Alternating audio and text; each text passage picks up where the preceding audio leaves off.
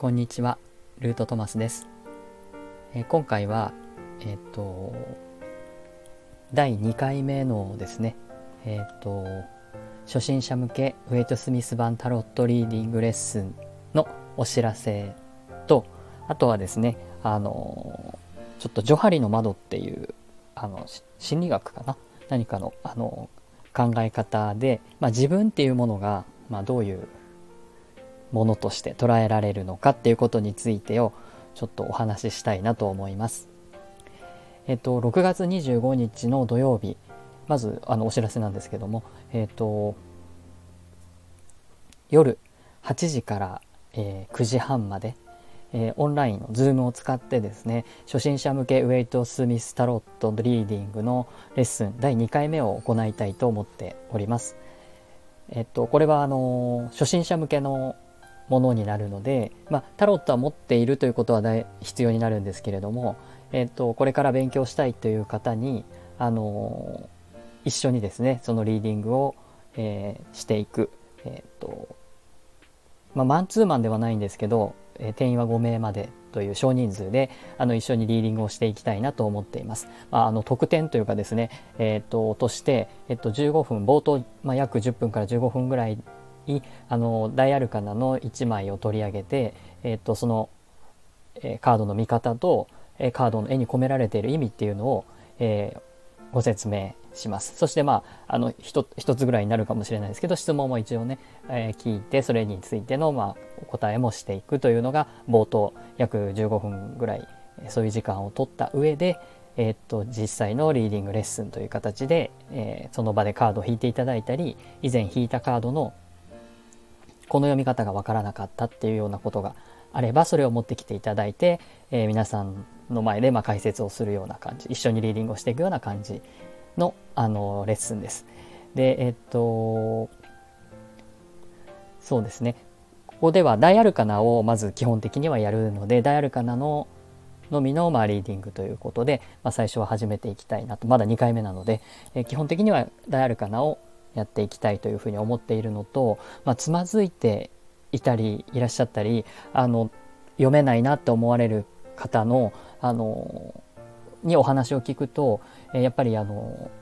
えっと、意味のキーワードとかをですね、えー覚えたり、まあ、本を見たりするんだけれどもどうしても覚えられないとかですね、まあ、飲み込めないというか、まあ、そういう部分があってなかなかリーディングっていうこととそのキーワードが結びつかないっていうようなお話をよく聞いたりします。なのでこのレッスンでお伝えしたいこと特に冒頭でそのカード1枚を説明するっていうことをしたいしているのはそのキーワードとキーワードの背景ですね、まあ、キーワードとキーワードのというかそのその背景はあの絵から取られてるんですねキーワード自体は。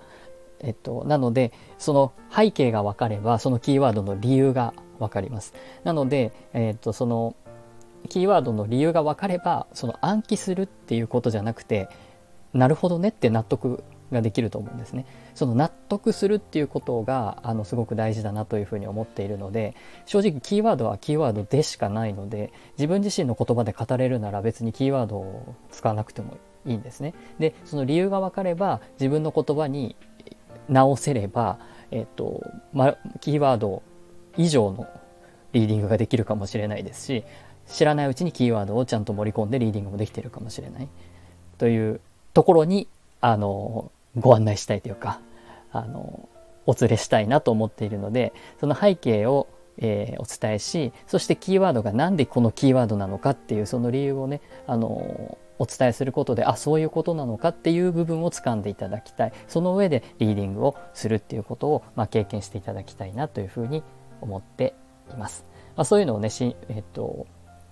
お伝えする場としてこのレッスンを設けているので、えっとぜひそのリーディングにまあつまずいたりちょっとこうテキストを見てもわからないなっていう方にぜひあのご参加いただければと思っております。あの申し込みは概要欄にリンクを貼っておきますので、えーぜひそちらからあのお申し込みください。あの質問なんかもね、あの、えーあれば、えっと、ご連絡いただければと思います。えっと、公式アカウントの、あの、えーていうんですか、アットマークっていうのとか、あと、えー URL を貼ってありますのでそちらご登録いただければあの僕とつながるので何か質問があればそこにご登録いただいて質問していただくのも、えー、いいいですのでご連絡をください。えーと、よろしくお願いします。で、えっとまあ、6月は2回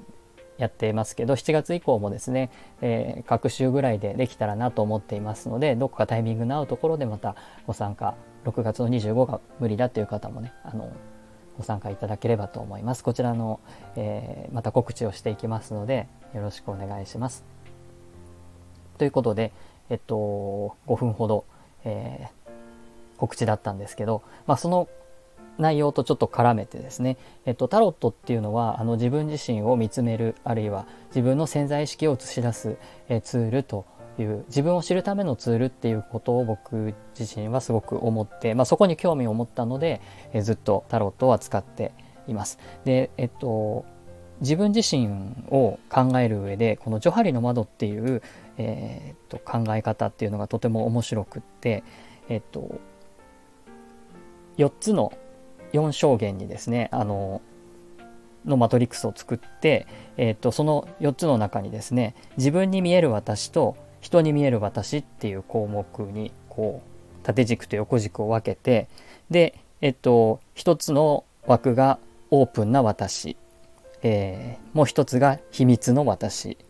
えー、いろんな言い方があるんですけどね、で、えっと3つ目が気づいていない自分が気づいてない私。えー、4つ目が私も他人も知らない私、えー、こういうふうにね、えっと、4つの私っていうものがものにあの分けて考えてみると自分自身のことを本当の私って思っているのって一体どどこなのっていう、えー、ふうな、まあ、アンケートを取ったという、えー、のがありました。どれが一番本当の私だっていうふうに考えるかっていうとですね、えー、約6割の人はあの2番目の秘密の私っていうの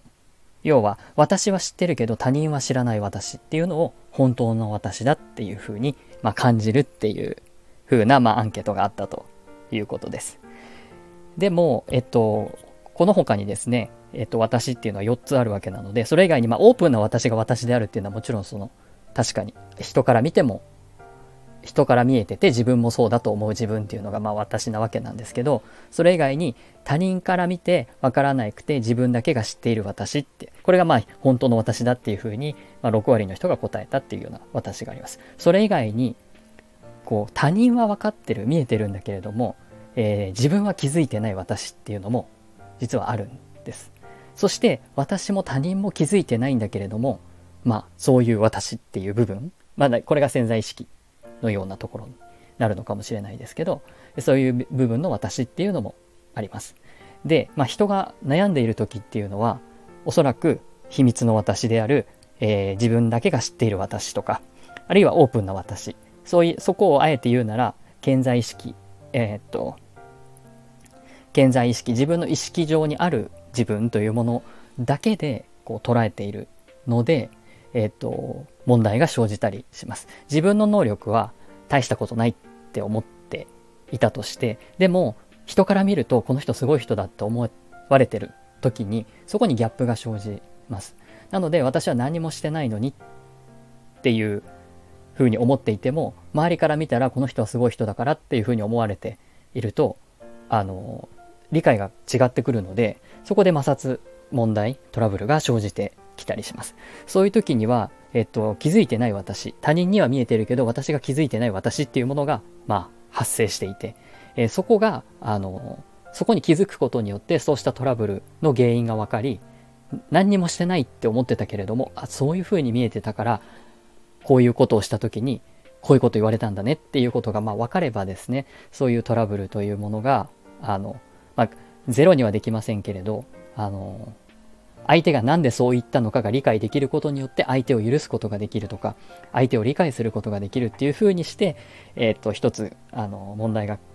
解消に向かったりもする可能性があります。そしてもうもう一つタロットを使って、えーと見ていくということにつなげていくならば私も他人も知らない私っていうねまだ完全に潜在意識の中にあって、えー、全然気がついてない私っていうのが、あの、あるということ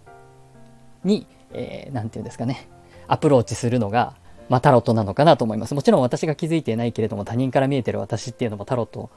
から分かったりもします。僕があのやっているそのタロットセッションであったり、トークヒーリングであったりっていうのは、まあ、そういう部分、潜在意識とか自分では気づいてない盲点になってるところを、まあ、探っていくようなことをしてるんですけれども、えっと、そういうふうにして、えっと、タロットを使って自分の潜在意識を映し出すことによってあ自分自身の中に自分では気づいていなかったんだけれどもこんなにドロドロしたものがあるんだとか、えー、こんなに何、えー、て言うんですかね逆に清らかなものがあるんだとか、まあ、そういう部分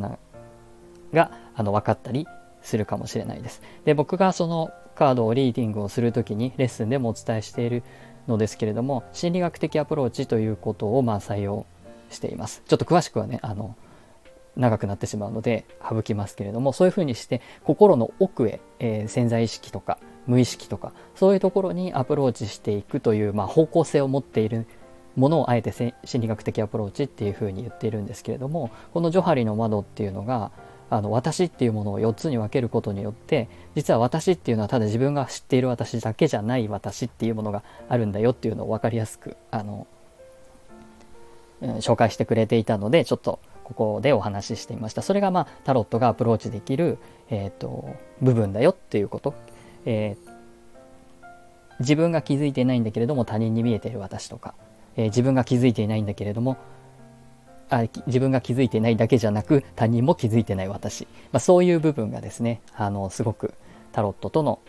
タロットと関わることによって見えてくる、えー、可視化できるようになってくる。もしくは認識できるようになってくる。これが、えー、顕在化っていうんですけどそういうふうに顕在化していくことで、まあ、もっと自分を深く知っていくことによって、えー、同じパターンで繰り返されてしまう失敗、えトラブル、え同じパターンでいつも悲しい思いをしてしまう。いつもえー、いじめられてしまう攻撃されてしまう、まあ、そういうことが繰り返されてるとしたらやはりそこにアプローチしてみるというのはとても自分を理解し、えー、コミュニケーションを円滑にするのに有効かなと思いますし、まあ、もっと大きく言えば生きやすくなるということにつながっていくのかなと思います。それをあの自分でタロットでできればあのそれが、えー、すごくあの自分や他人との、えー、関係性を築いていく上で、えーと有効になるんじゃないかなというふうに思うので今回ジョハリの窓を紹介した上でタロットってこういう使い方ができるんですよというお話でした。興味を持っていただけたらあのぜひねあの、まあ、公式アカウントの方に登録していただくと毎週あの今週のメッセージという形でカードの紹介を、えー、しています、えー、その他にもあのいろんな情報を発信してますので、えー、ぜひあのご登録いただければと思います。はい。では、最後までお聴きいただきありがとうございました。